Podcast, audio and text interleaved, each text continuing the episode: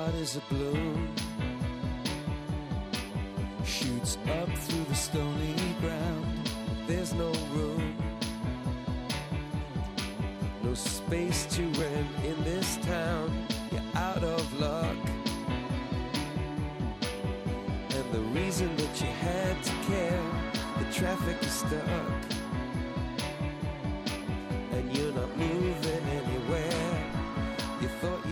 Comienza en Radio María Sexto Continente, con el obispo de San Sebastián, Monseñor José Ignacio Munilla.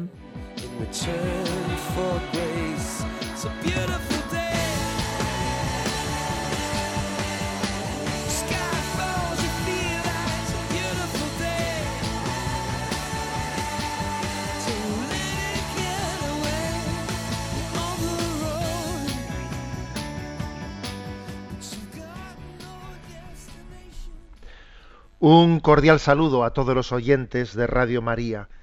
Un día más, con la gracia del Señor, proseguimos este programa llamado Sexto Continente que realizamos los lunes de 8 a 9 de la mañana en esta gran familia que es la familia de Radio María. Este programa de Sexto Continente, eh, pues es un programa que comenta algunos temas de actualidad, iluminándolos desde la perspectiva de la doctrina social de la Iglesia. Pero bueno, también comentamos otras cosas. ¿eh? Hoy mismo, por ejemplo, pues mí quisiera compartir con vosotros una experiencia misionera que he tenido. O sea, que nos tomamos libertades. Pero, en fin, nuestro deseo es el de ver, juzgar, actuar, no desde nuestros ojos de la carne, sino desde los ojos de Jesucristo, que no sean las ideologías de este mundo las que nos den la perspectiva ¿no? de la realidad, sino que sean los ojos del Señor los que nos permitan mirar el mundo bajo la acción del Espíritu. Interactuamos eh, con los oyentes a través de la cuenta de Twitter, arroba obispo Munilla, y desde el muro de Facebook, que lleva ese nombre también mío personal, José Ignacio Munilla. Y hay una cuenta de correo electrónico en la que solemos recibir pues, muchas propuestas de los oyentes y preguntas. Es la cuenta de correo electrónico sextocontinente arroba. Bueno, pues este es el, esta es eh, la presentación de este programa de Sexto Continente. Y bueno, pues como estamos, digamos, en este ambiente nuestro de familia, pues eh, los que seguís es- las redes, esa cuenta de, a la que he hecho referencia de Twitter, arroba obispo Monilla, el muro de Facebook, pues eh, sabéis que los días previos, antes de la fiesta de la Virgen, he tenido ocasión de vivir una profunda eh, experiencia misionera en Ruanda que he compartido en las redes, como he podido con un mensaje diario. Y también pues quisiera hacer una primera un primer comentario ahora en el programa, compartiendo con vosotros algunas experiencias vividas. La verdad es que lo primero deciros que no fue fácil el poder mandar un mensaje diario allí desde Ruanda a las redes, porque las conexiones de, Internet de África no son como las nuestras. Y por la noche cuando llegábamos a casa del, del obispo, pues sí, allí había wifi, pero claro, pues, la- aquella conexión era muy complicada y a veces, bueno, pues a veces estuvo algún día casi casi pues imposible, ¿no? de, enviar el mensaje. Se trataba de un viaje, un viaje misionero a Ruanda, a una diócesis llamada eh, llamada Kazgai, en la cual había habido muchos misioneros guipuzcoanos. Y en concreto, en el año 2000, uno de nuestros misioneros, Isidro Uzkudun, fue asesinado. Y dos años más tarde, otro misionero nuestro, José Ramón Amunarriz, pues murió en un accidente de tráfico. Entonces, el motivo de la, de la visita, ahora ya no quedan ya misioneros nuestros, pero sí que mantenemos un contacto, pues un contacto lo más vivo posible con aquellas diócesis, con aquellas parroquias en las que estuvieron nuestros misioneros, Kabuga, Mugina, Camoni, y también mantenemos algunos proyectos de colaboración. ¿eh? Por ejemplo, la diócesis de San Sebastián hizo en el, tiempo de Cuaresma un gesto solidario de toda la diócesis, pues para poder poner el techo, renovar el techo de uno de los colegios de los colegios diocesanos que nuestros misioneros impulsaron en, en aquellos lugares. ¿eh? Entonces, digamos que el motivo de la visita, pues era eh, hacer un, un- homenaje a estos misioneros que allí fallecieron con motivo de que algunas de sus de las parroquias en las que habían trabajado pues celebraban sus aniversarios. Yo fui acompañado del vicario general y antes también el, el delegado de misiones y acompañado de algunas personas cercanas también a colaboradoras de las misiones, pues estaban allí también presentes. ¿eh? Bueno, pues lo primero, lo primero deciros una cosa, mi primera, si digamos, experiencia para compartir. Qué gente tan profundamente agradecida ¿eh? a la memoria y al testimonio de los misioneros. son, son unos lugares en los que ya se cogió el, el, testigo, o sea, ya los misioneros allí ya no están presentes, ya la iglesia ya es plenamente ya indígena, autóctona, ¿eh? Pero ellos no se, olvidan de que recibieron la fe gracias a los misioneros. Ahora son ellos plenamente pujantes, ¿no? Tienen un florecimiento de vocaciones sacerdotales y religiosas que, vamos, que es la envidia, la envidia para muchísimas diócesis del mundo. Pero eso no les lleva a, sentirse autosuficientes y sobrados. No, no. Son profundamente agradecidos a quienes les ha transmitido la fe. Creo que lo propio, ¿no? Lo propio de, un corazón generoso es aquel que es pronto a perdonar las cosas malas, ¿no? Y sin embargo resistente para recordar las buenas. ¿eh? Ese creo que es la imagen del corazón cristiano. Deciros, por ejemplo, que en Carmoni, allí en esa diócesis de Cagray, celebramos una ordenación sacerdotal inolvidable, inolvidable. Una, ordenación sacerdotal, claro, como la gente no cabía en la iglesia, pues se hizo fuera, eh, pues fuera en, un, en, un, lugar de campo, habría miles de personas asistiendo a esa celebración, y solo os puedo decir un par de datos, y es que la ordenación sacerdotal de ese joven duró cuatro horas y cuarto. Sí, repito, cuatro horas y cuarto. Inolvidables, inolvidables, ¿eh? con una liturgia llena, profusa de, de, de, bailes, de oraciones, de también ellos hablan desde luego muchísimo más largo que nosotros. Solo un detalle, que es que la, la procesión de las ofrendas, de las ofrendas, duró una hora. Una hora. ¿Eh? ¿Y eso cómo es eso? Bueno, pues porque imaginaros los miles de personas que había allí pasando, pasando en filas a dejar todas las ofrendas que habían llevado allí. Y unos llevaban un saco de trigo, otros llevaban unos kilos de alubias, otros llevaban tal. Allí se recogieron 25.000 kilos de ofrendas en aquella Eucaristía. Según se acercaban al altar les íbamos bendiciendo. Y la verdad es que yo me conmoví profundamente, tengo que reconocer que se me saltaban las lágrimas de ver la ofrenda de aquellas personas, no olvidaré nunca una madre y un hijo que entregaron una cabra, en fin, uno veía aquello y decía, madre mía, que, bueno, cuatro horas y cuarto de ordenación sacerdotal, que cuando fuimos después a desvestirnos, pues los sacerdotes concelebrantes, pues el obispo, el obispo, por cierto, qué obispo, pero bueno, luego hablaré de él, pues el obispo nos dice, bueno, ahora tenemos aquí para picar unas cositas, la gente está cada uno comiendo alguna cosa, alguna fruta que ha traído de casa, tenemos que volver allí. Y dije, ah, sí, tenemos que volver allí. Dice, sí, sí, es que ahora hay una fiesta para celebrarlo, una fiesta. Después de cuatro horas y cuarto, pues sí, una fiesta que duró tres horas y media. Tres horas y media, ¿no? Inolvidable, ¿no? Tres horas y media en la que se bailaba, se hacía un discurso, otro discurso. A mí me pidieron que hablase y claro, pues yo hablé como hablamos a la europea, ¿no? Me traducían y yo hablé pues mis, eso, mis diez minutitos y entonces me senté y me viene el obispo y me dice, no, por favor, vuelvo, salga usted y hable más, hablar usted aquí solo diez minutitos, hombre. ¿eh? Y bueno, es que, claro, es que es otro ritmo ese, es que es otro ritmo. Allí había que hablar más. ¿eh? Lo impresionante era que entre esas 3.000, 4.000 personas que, que habría allí, pues niños serían mil, mil quinientos tranquilamente. Y estaban todos en las primeras filas y uno dice, ¿y es posible que ningún niño se moviese allí? Que los niños estuviesen en una ceremonia de cuatro horas y cuarto y después en, en, la fiesta de tres horas y media sin que nadie se moviese, corretease, se quejase. Los niños todos allí quietos, con los ojos abiertos como platos. Decía, pero eso, ¿esto cómo es posible? ¿Estos niños de qué pasta son? La verdad es que eso era sorprendente. Era sorprendente ver la paciencia africana, su capacidad de estar en un sitio como si no tuviesen absolutamente nada más que hacer, estando a lo que estoy, disfrutándolo. ¿Cuántas veces me descubrí yo a mí mismo mirando el reloj y diciendo, pa, quita José Ignacio, no mires el reloj, estás a lo que estás? ¿Y qué más dará qué hora sea? Si total no sabes qué va a pasar después. ¿eh? Creo que es una auténtica lección la de la paciencia africana, la de que nos lleva a vivir el momento presente sin que nada nos robe la intensidad de, de vivencia ¿no? y de presencia de Dios de este momento en el que estamos. Eso fue conmovedor. Tres horas y media de fiesta, que después ya se acercaba la noche, porque ahí se echa la noche tempranito y cuando se además la noche cae enseguida.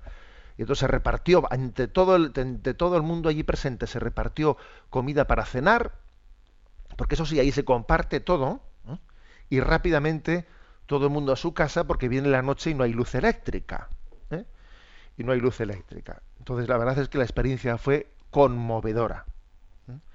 Especialmente el mundo de los niños de África es un tesoro. Eso que Europa pretende arrebatarle a África, ¿eh? que a veces nuestros organismos oficiales están, están chantajeando y exigiéndoles que tengan menos hijos para así darles ayudas públicas. El tesoro de África son los niños. Son los niños.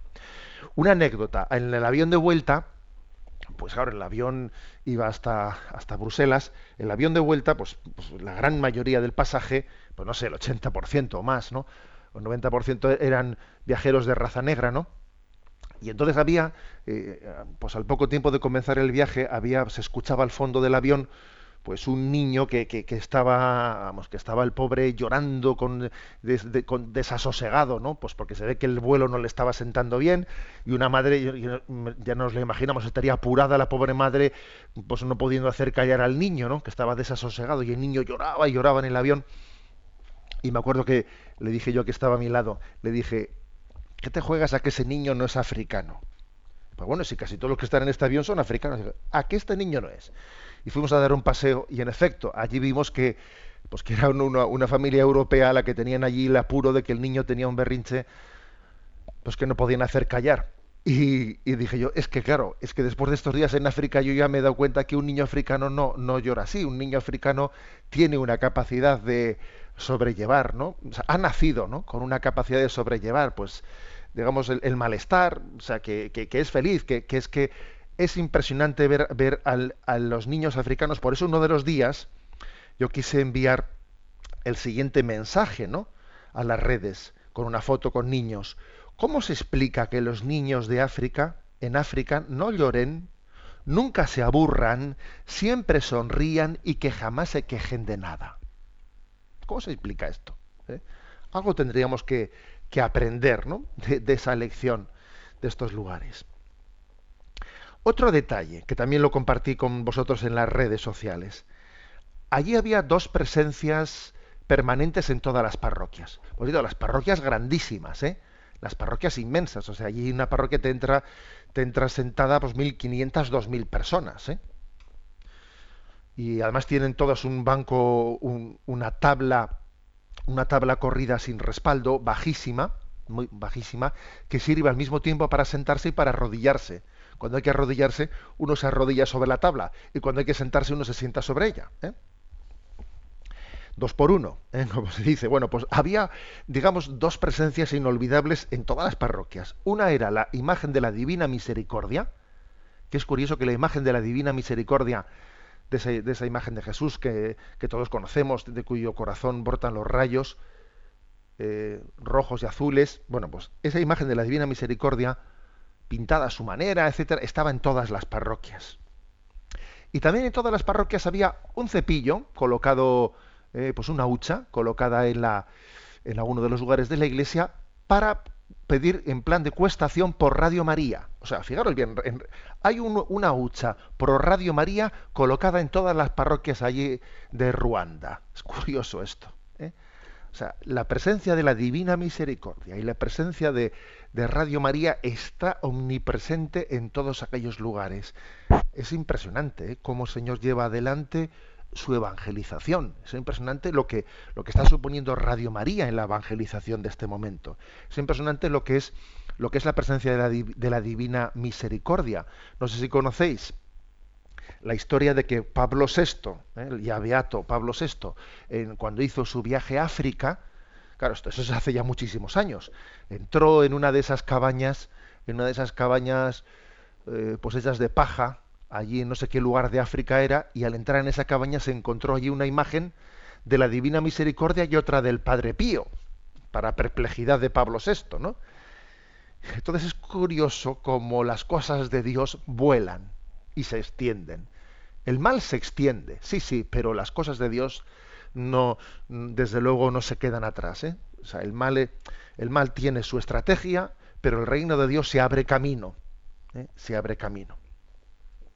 Decir también otra anécdota, pues que la víspera de partir de vuelta, el día de Santa Clara, pues estuvimos en las Clarisas de Canmoni, otro, otro lugar de la diócesis de Kafgai, ¿no? y en Ruanda, y que vimos la vitalidad de la vida religiosa africana, que es una maravilla. O sea, la religiosa africana es una auténtica esperanza de, evangelización. Deciros, por ejemplo, que ese monasterio de Clarisas, nació cuando en el año 84, que no se hace tanto tiempo, ¿eh? en el año 84, cuatro religiosas italianas desde Asís, en Italia, marcharon allí y esas cuatro religiosas eh, italianas fundaron un monasterio de clarisas. Bueno, pues héteme aquí lo que ha pasado desde el año 84. Desde el año 84 ese, ese monasterio floreció, y vaya que sí floreció, de vocaciones, se fundó otro monasterio en la diócesis, se fundó otro monasterio en Burkina Faso y se han hecho dos refundaciones con religiosas que han marchado desde allí, ¿no? Se ha hecho una refundación en Jerusalén y se ha hecho una refundación en Italia. Todo eso desde ese monasterio que estaba allí en Canmoni, eh, mm, vamos, que había sido fundado por cuatro clarisas italianas en el año 84. Asistimos allí a las profesiones perpetuas de algunas religiosas, maravillosa la, liturgia, inolvidable, inolvidable, y allí había unas 35 religiosas también en ese monasterio que era impresionante. Decir también una, palabra, que éramos conscientes de que visitábamos un lugar que había recibido una profundísima herida, ¿eh? Porque no estamos pintando aquí pues un escenario de color rosita, no, no, allí también había habido una profunda herida que es la del genocidio en Ruanda con motivo de aquella escabechina que tuvo lugar eh, pues entre Hutus y Tutsis. Eh, allá por el año 90 y no estoy recuerdo muy seguro si fue 98 96 allí hubo una eh, pues una explosión de violencia con motivo de que el presidente de Ruanda que era de etnia Hutu pues fue derribado el avión y entonces bueno se, se montó una escabechina en la que cientos de miles, ¿no? Cientos de miles de ruandeses se mataron entre se mataron entre ellos y entonces se está cuidando muy muy muy especialmente pues, pues la, la, sanación de las heridas y la reconciliación. El caso es que todos ellos eran católicos, ¿eh? Tanto los que mataban como los que eran matados, mayoritariamente Ruanda es católica. ¿eh? Y entonces, bueno, pues con el obispo tuvimos ocasión de visitar algunos lugares donde se, donde, donde se conservan tumbas, los que seguís las redes sociales ya visteis algunas fotos que sacamos en una tumba en concreto en la que estaban enterrados 4.000, creo que eran 4.080 ¿eh? eh, ruandeses que habían sido allí asesinados. Bueno, han pasado 20 años desde aquella escabechina, ¿no? Y es impresionante ver también cómo ha avanzado la reconciliación a ver, son pueblos, si, una cosa tan gorda como esa no hubiese ocurrido entre nosotros, como de hecho ocurrió en la guerra civil, ¿cuánto tiempo eh, tardan en cerrar las heridas que ocurrieron en una guerra como la, como la que ocurrió en España? ¿no? Allí en 20 años la capacidad de reconciliación es muy superior a la que tenemos nosotros en 80 años. Sí, porque son corazones, son corazones con más capacidad de perdón y de misericordia que, que los nuestros. También entre nosotros hubo cientos de miles, ¿no? De asesinatos. Allí también los hubo, pero verdaderamente la capacidad de perdón es muy superior, ¿no? En esos corazones. La reconciliación, creo que el gobierno ruandés ha hecho un gran esfuerzo para decir, cuidado, aquí ya ni somos Hutus ni Tutsis, se acabó esta historia. ¿eh? De hecho, nosotros, cuando fuimos a hacer el viaje, teníamos bien claro que nosotros no íbamos a preguntar en ningún momento aquí quién es Hutu ni quién es Tutsi. Se acabó esa historia, ¿no? Todos somos, todos somos hijos de Dios y todos somos ruandeses y se ha acabado. ¿eh? Y no hay más, no hay más identidad. Y creo que ese, que, ese camino hacia la reconciliación, yo creo que va, que va por el buen camino. Bueno, y por último quiero, de, quiero en esta pequeña crónica ¿eh? que estoy haciendo aquí de, esta experiencia misionera, quiero reservar una palabra para el obispo, que el obispo que nos acogió, de Kafgai, tiene un nombre así un poco impronunciable, ¿eh? pero bueno, voy a intentarlo. Monseñor Smarache Monjintenge, algo así, ¿eh? Smarache Monjintenge. Bueno, pues un obispazo, madre mía, no solo por su altura física que la tiene, sino un, un gran padre de, de, una diócesis, de una diócesis muy joven, una diócesis muy joven que, para que os hagáis una idea, tiene mucho clero, tiene unos 90 sacerdotes con una edad media de 30 35 años, ¿no? O sea, igual que nosotros, ¿no? Igualito. Tiene una diócesis en la que me decía él, por ejemplo, que este año él solo puede admitir unos 10 eh, 10 seminaristas al año en el seminario mayor. Es la capacidad que tiene. ¿no? Entonces se le han presentado 35. De 35 tiene que seleccionar a 10. ¿Mm? Eh, claro, imaginaros una. Bueno, cuando un obispo de Europa escucha una cosa así, dice, madre mía, pero, pero esto.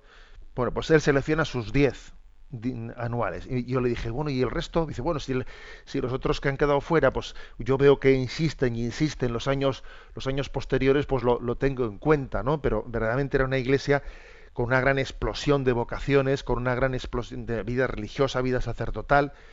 Como os digo, pues 85 sacerdotes diocesanos, ya, ya no queda ya ningún misionero, un solo misionero queda, ¿eh?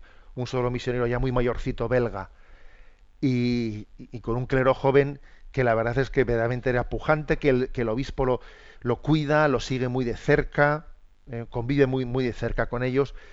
Y bueno, aparte de agradecerles su gran hospitalidad, ¿no? Pues yo, el último mensaje que envié de despedida, ya lo visteis, eh, pues fue hasta siempre África, pulmón de la Iglesia Católica. Creo que es un gran pulmón de la Iglesia Católica. Creo que mi conclusión del viaje es el siguiente, ¿no? La universalidad de la Iglesia es sanadora de las crisis locales.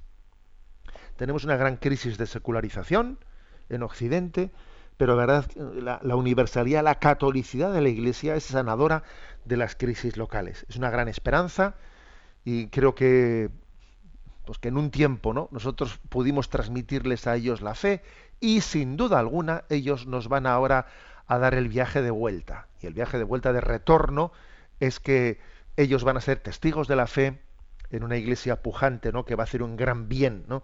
un gran bien a todos nosotros.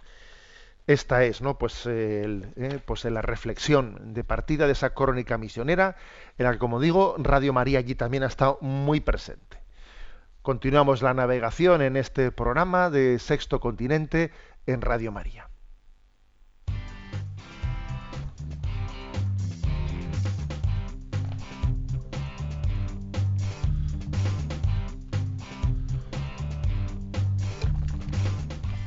Repasando las redes.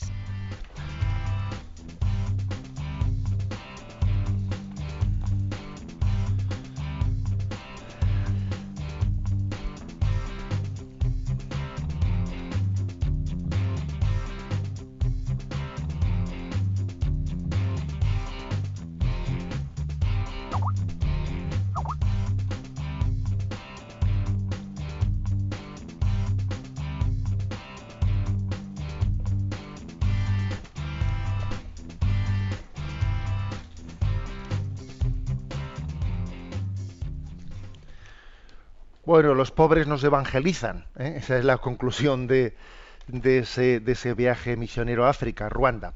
Pero ahora volvamos a nuestra tierra. Y aquí nos enfrentamos pues, a, determinados, a determinados retos que allí no existen. ¿eh? Allí no existen en África. ¿eh?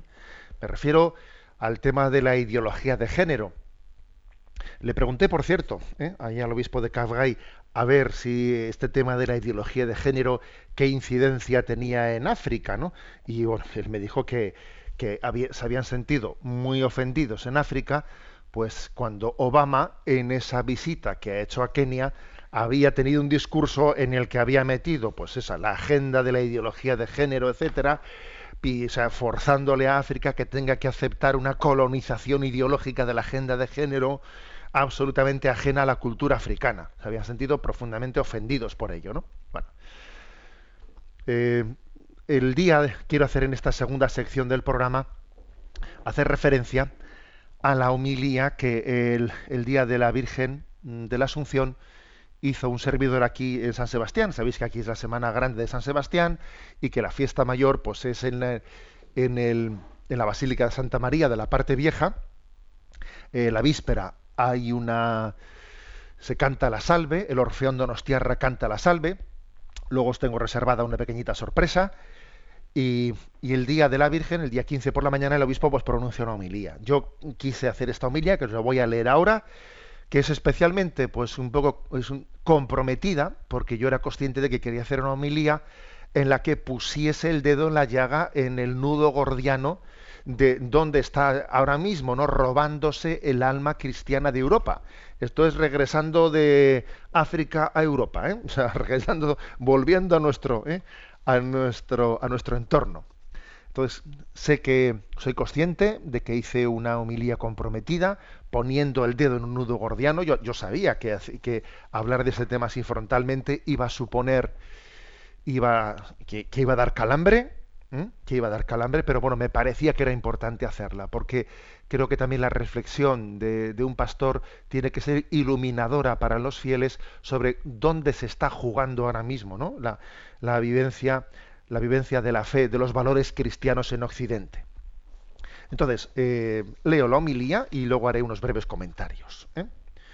El título de la homilía es María, ¿cómo se ve la tierra desde el cielo? Y comencé diciendo, ¿eh? queridos sacerdotes concelebrantes, queridas autoridades, queridos fieles donostiarras y visitantes que disfrutáis de estas fiestas entre nosotros, queridos todos, hijos de Dios y por su gracia, hijos también de María.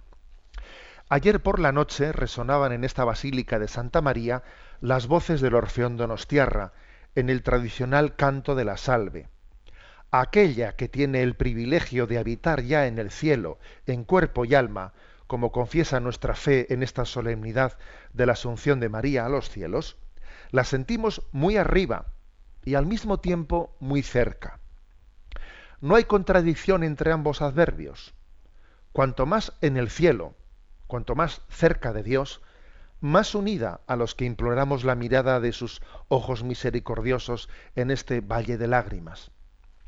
Precisamente porque ella está muy arriba, nos puede ayudar a ver la realidad desde la perspectiva divina y al mismo tiempo, gracias a que ella es tan atenta y cercana a nuestras necesidades, su mirada desde lo alto se convierte en una auténtica clave de sentido que nos ayuda a caminar en medio de tantas oscuridades.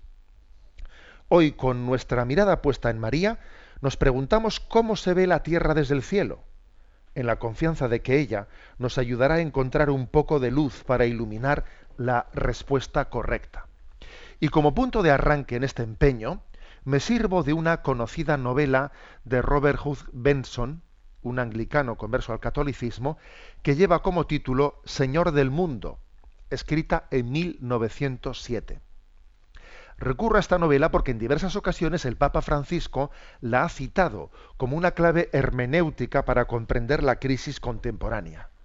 Concretamente en la rueda de prensa que concedió en el viaje de retorno de Manila a Roma, a propósito de la colonización ideológica que desde la teoría de género se está imponiendo a los pueblos y culturas, el Papa comenta, les recomiendo que lean este libro y leyéndolo entenderán a qué me refiero con la expresión colonización ideológica. Cierro comillas. O sea, el Papa invitó a que esta a que leyésemos esta novela para entender la clave de la crisis que estamos padeciendo, ¿no? Continúo la homilía. ¿Cuál es la tesis de la citada novela recomendada por el Papa y a la que me remito para inspirar el diagnóstico de nuestra crisis contemporánea? Se trata de una profecía de la llegada de un falso humanismo mundial, de apariencia pacífica y adornado de ciertos valores éticos, pero que en nombre de lo políticamente correcto pretende imponer unos valores contrarios a la ley natural y a la ley divina, y para ello se empeña en reducir el cristianismo a su dimensión privada, expulsándolo de la vida pública. La novela no tiene desperdicio, hasta el punto de que uno tiene la sensación de estar contemplando en ella la radiografía de nuestros días. Por lo que a nuestra historia reciente se refiere, todos recordaremos cómo en el momento de la caída del muro de Berlín acuñamos ingenuamente el concepto de la caída de las ideologías.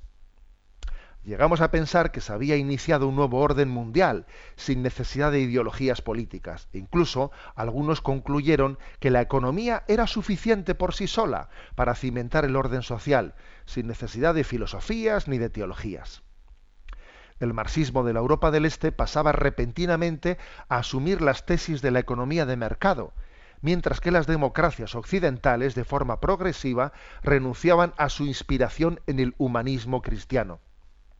El futuro de Occidente parecía construirse sobre las solas bases del bienestar económico, renunciando a otros planteamientos antropológicos, culturales o religiosos.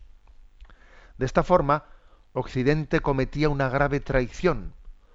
Optaba por el tener por encima del ser, por el materialismo y el hedonismo por encima de los valores que inspiraron su historia.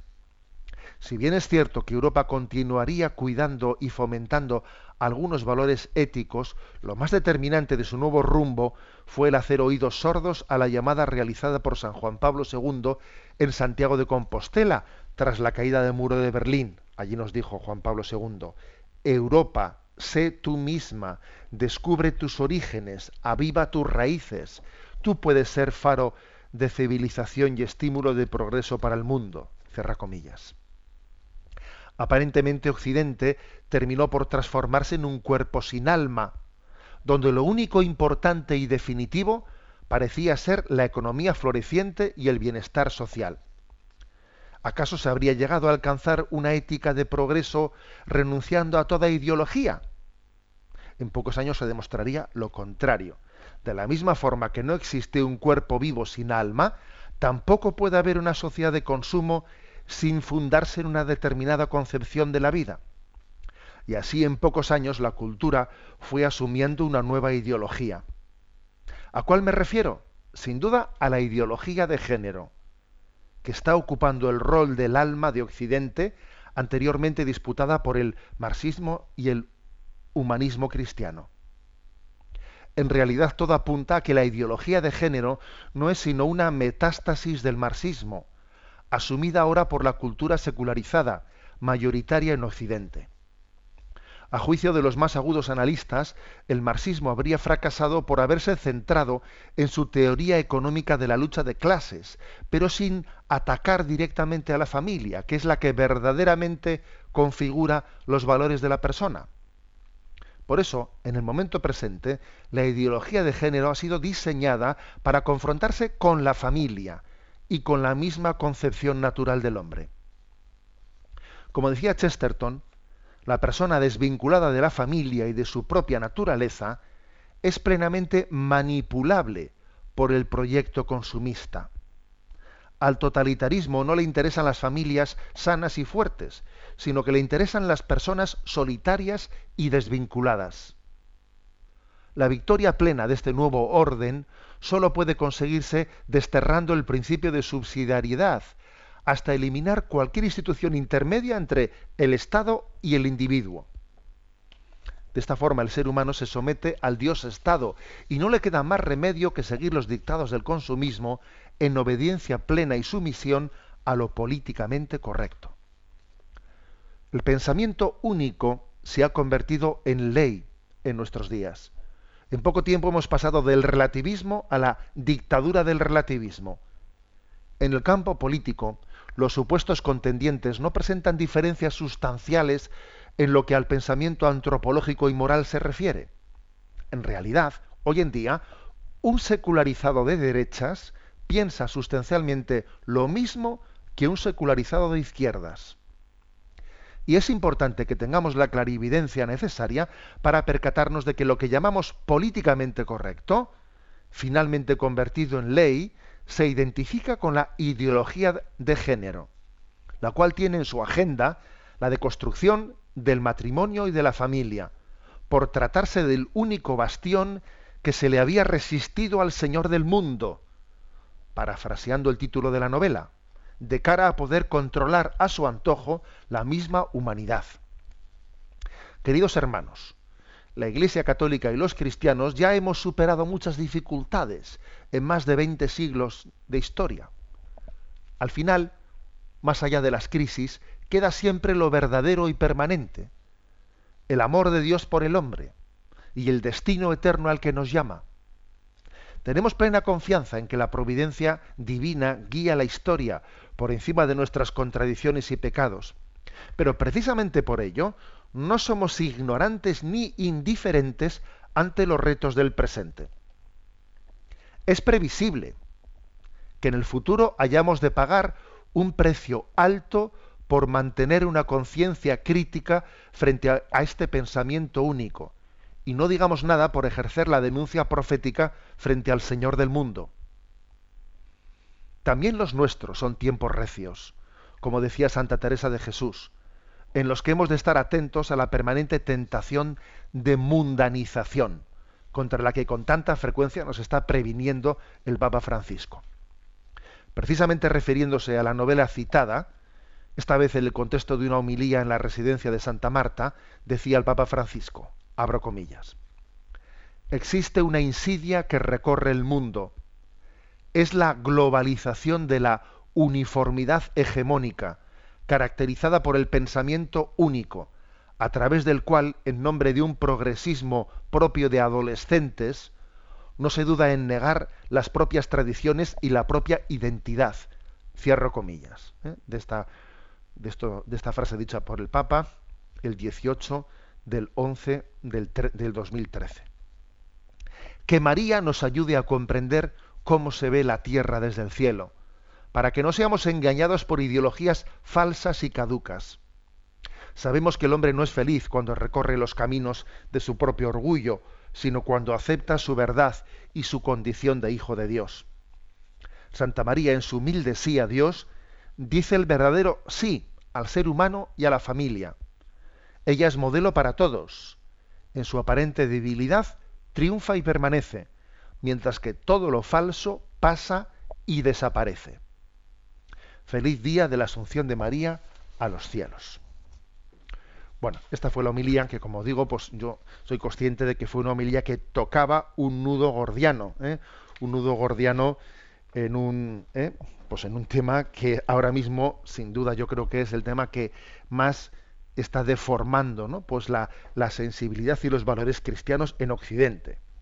Digo en Occidente, porque como he comentado, uno va a África y, allí, allí, aunque Occidente presiona y manipula, ¿eh? y manipula, intentando colonizar ¿eh? pues eh, África y colonizar Asia e intentando no pues introducir la ideología de género les va a costar les va a costar bueno lógicamente se han producido reacciones ¿eh? ante esta homilía. Yo no iba a ser tan ingenuo de pensar que si que uno vaya a decir esto y, y se vaya a ir de rositas. Pues es que es, es, obviamente eso ya sabíamos. Cuando yo dije la homilía que es previsible que tengamos que pagar un precio alto por mantener una conciencia crítica frente al pensamiento único pues hombre no voy a ser yo tan ingenuo de pensar que uno puede decir esto y y irse de rositas. Pues obviamente pues ha habido sus, sus ataques diciendo pues que tal, que la, pues que el pensamiento único es el de la Iglesia, que pretende imponer no sé qué, que, que esto el que, que atacar la ideología de género es, at es, atacar a los pobres del mundo. Tú fíjate, ¿eh? fíjate qué argumento, ¿no?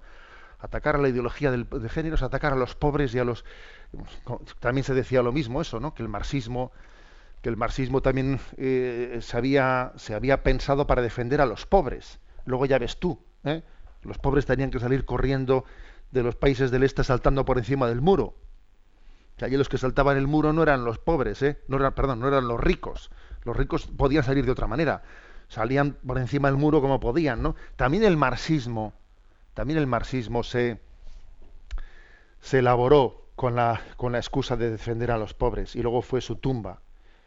También la ideología de género, ¿no? Pues se ha, se ha diseñado pues con, con, una aparente justificación de luchar contra el machismo.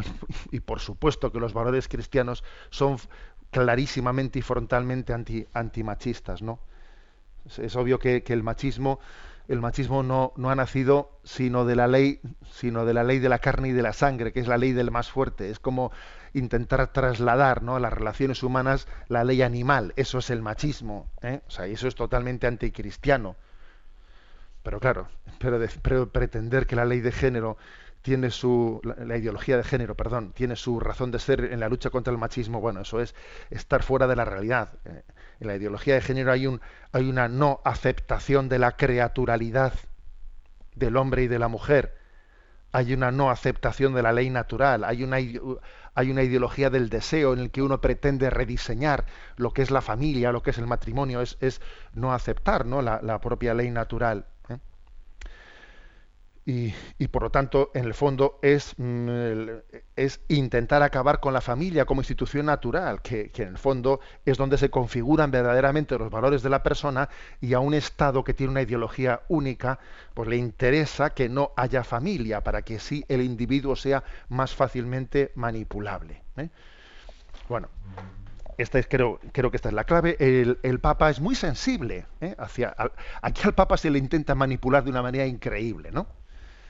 Eh, es increíble cómo se intenta manipular la- el Papa. Desde luego, yo que tuve la experiencia de la visita Límina y que pude estar dos horas y cuarto con el Santo Padre junto con los obispos de nuestra provincia eclesiástica, desde luego sé de primera mano que la sensibilidad del Papa sobre la ideología del género, vamos, es que es absolutamente, eh, vamos, consciente, ¿no? De este reto que estamos que estamos viviendo. O sea, estoy total, sé de primera mano que por mucho que haya medios de comunicación que intenten manipular ello, pues vamos todos y todos sabemos determinadas frases proféticas que el Papa ha dicho que nosotros casi ni nos atreveríamos a decir, como cuando el Papa siendo arzobispo de Buenos Aires, allí se planteó el tema de- del supuesto, ¿no? Del supuesto matrimonio homosexual y el Papa dijo que el supuesto matrimonio homosexual era un, es una jugada de Satanás. Entonces, fijaros bien si a alguien que ha dicho esa frase se le puede ahora intentar manipular y decir, ¿eh? bueno, obviamente somos conscientes, ¿no? De que de que esta batalla no va a ser fácil, porque es una ideología que cuestiona las bases, el, fundamento, la creaturalidad ¿no? del ser humano. Pero tengamos fe y tengamos confianza.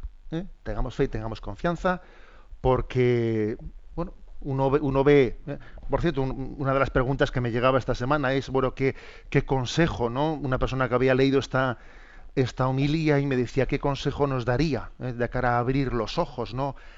Eh, de las familias pues hacia esta agenda de destrucción de la familia, etcétera.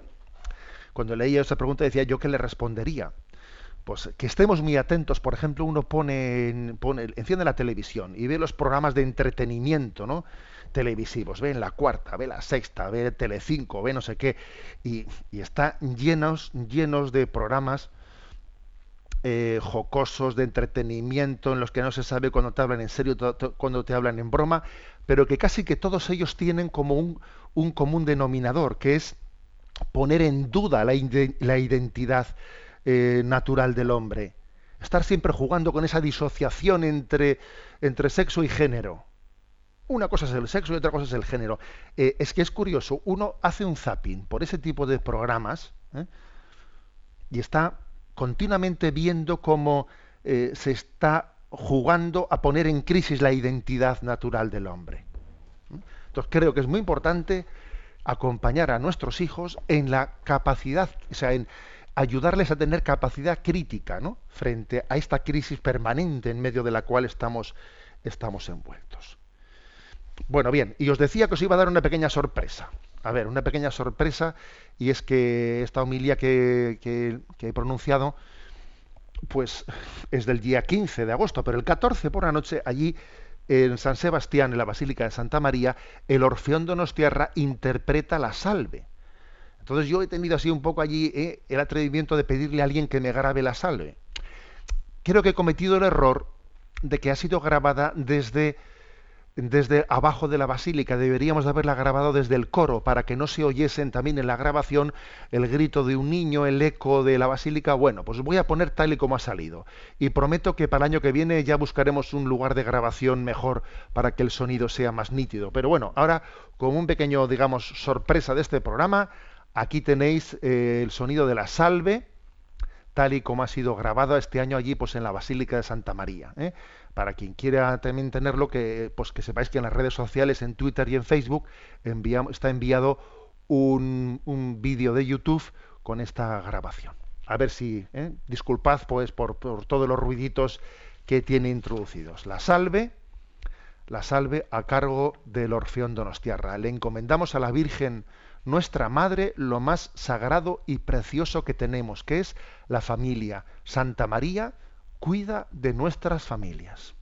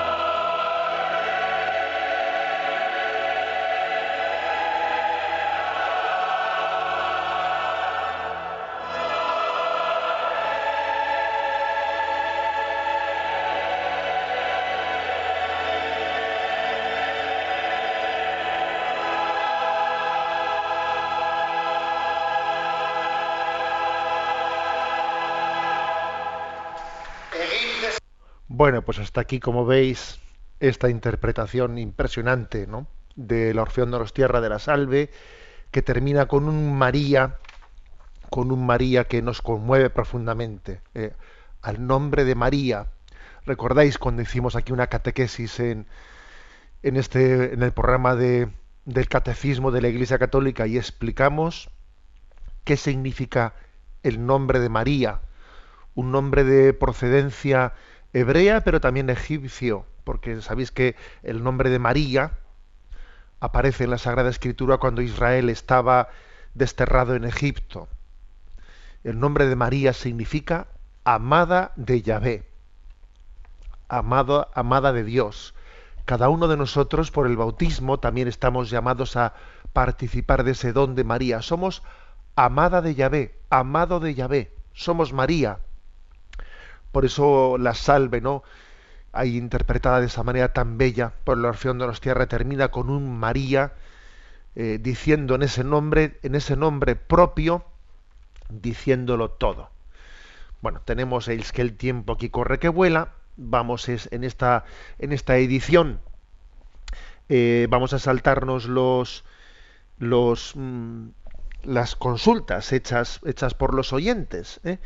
y vamos a ir directamente al último de los de los apartados de este programa. Vamos allá.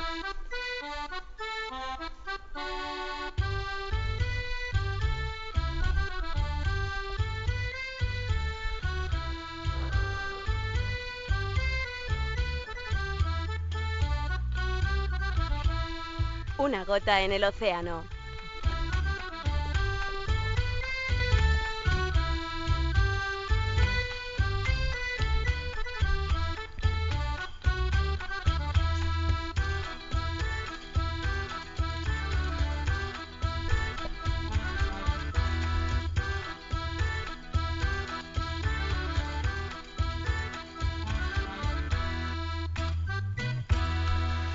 Bueno, pido perdón a los oyentes que teníamos aquí una lista de preguntas que nos habían formulado. Prometo que para el próximo día eh, pues mm, daremos más espacio para que así resarcir también las preguntas de los oyentes que llegan. Pido perdón porque aquí uno hablamos mucho y esto es como, no sé, se nos, va- se nos escapa el tiempo, vamos.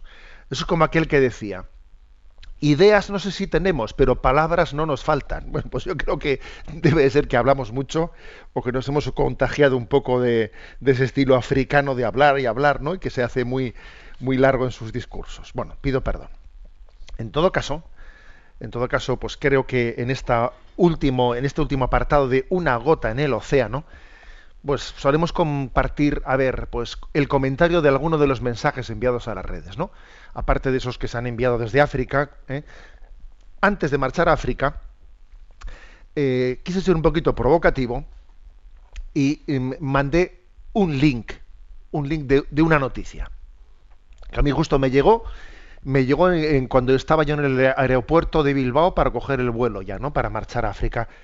Y me llegó el link de una, de una noticia y pensé para mí, ¿a qué esta noticia no es, no, se difunde? Mira que estamos en agosto, que agosto es un tiempo en el que eh, pues los medios de comunicación necesitan ¿eh? noticias para llenar las páginas, pero ¿a qué esta noticia se queda en sordina y no es difundida? Y así envié una, un mensaje en Twitter y en Facebook que tenía estas palabras. ¿A que no habéis visto publicada esta noticia en los principales medios de comunicación? Y puse un link, ¿no? ¿Y cuál, cuál es la noticia? La noticia es un estudio, un estudio que se ha hecho desde la, desde la Escuela de Erasmus y de la Escuela de Economía y Ciencia Política de Londres, realizado eh, durante cuatro años a 9.000 europeos ¿eh? mayores de 50 años. O sea que es un espectro importante, un estudio serio hecho, hecho en un tiempo prolongado y que concluye ¿eh? con las personas mayores que asistir a la iglesia es clave para la salud mental entre los mayores, entre las personas de edad. O sea, la conclusión del estudio es cómo el elemento que más determina ¿eh?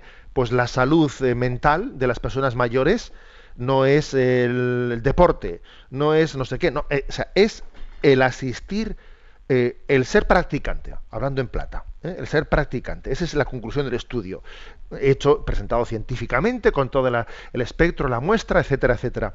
Entonces yo cuando vi esta noticia dije, ¿a qué esto no se difunde, señores? ¿A qué esto no lo vamos a ver así en los, grandes medios? En alguno por ahí suelto en internet, etcétera. Y tiene toda la ficha técnica este estudio, ¿eh? Bueno, pues eh, obviamente seguro que la apuesta la gané. Pero bueno, pero por lo menos contribu- contribuimos con nuestro granito de arena lanzado en las redes para que algunos lo supiesen. Porque es curioso que a día de hoy esta noticia que yo envié en, en Facebook ha tenido, no, me refiero únicamente de- de- desde el envío nuestro, ¿eh? sin contar lógicamente los que otros medios hayan difundido, pero este mensajito, a que no habéis visto publicada esta noticia en los principales medios de comunicación, con el link desde Facebook ha tenido 36.700 lectores. Y desde Twitter, supongo que bastante más, porque son más, pero claro, allí no, existe un contador en Twitter como existe este en, en, en- en Facebook. Con lo cual, algo hemos contribuido a que esa sordina eh, que los medios de comunicación occidentales ponen a lo que no les conviene, por lo menos Internet es una es un alma, es un arma que a lo políticamente correcto, ¿eh? o sea, al pensamiento único, tiene un problema serio con Internet, porque puede ser utilizado frente al pensamiento único. Bueno, no demos ideas, no va a ser que nos pongan filtros para que no se digan cosas en Internet. Bien, pues esta, esta es la, noticia. Ciertamente, pues, mm, aparte de, que- la práctica de, la- de- de la religiosidad es buena para la salud del alma, también es buena para la salud mental. Es que la salud del alma y la salud mental y la salud corporal al final van todo unido. Es una unidad ¿eh? la que conformamos. Me despido con la bendición de Dios Todopoderoso. Padre, Hijo y Espíritu Santo descienda sobre vosotros. Alabado sea Jesucristo.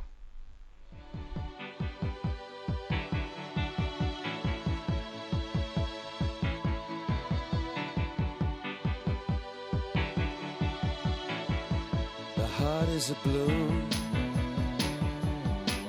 shoots up through the stony ground. There's no room, no space to rent in this town.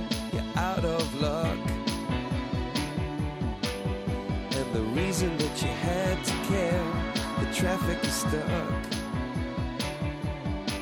and you're not moving anywhere. You thought you found a friend. Han escuchado en Radio María Sexto Continente, un programa dirigido por el obispo de San Sebastián, Monseñor José Ignacio Monilla.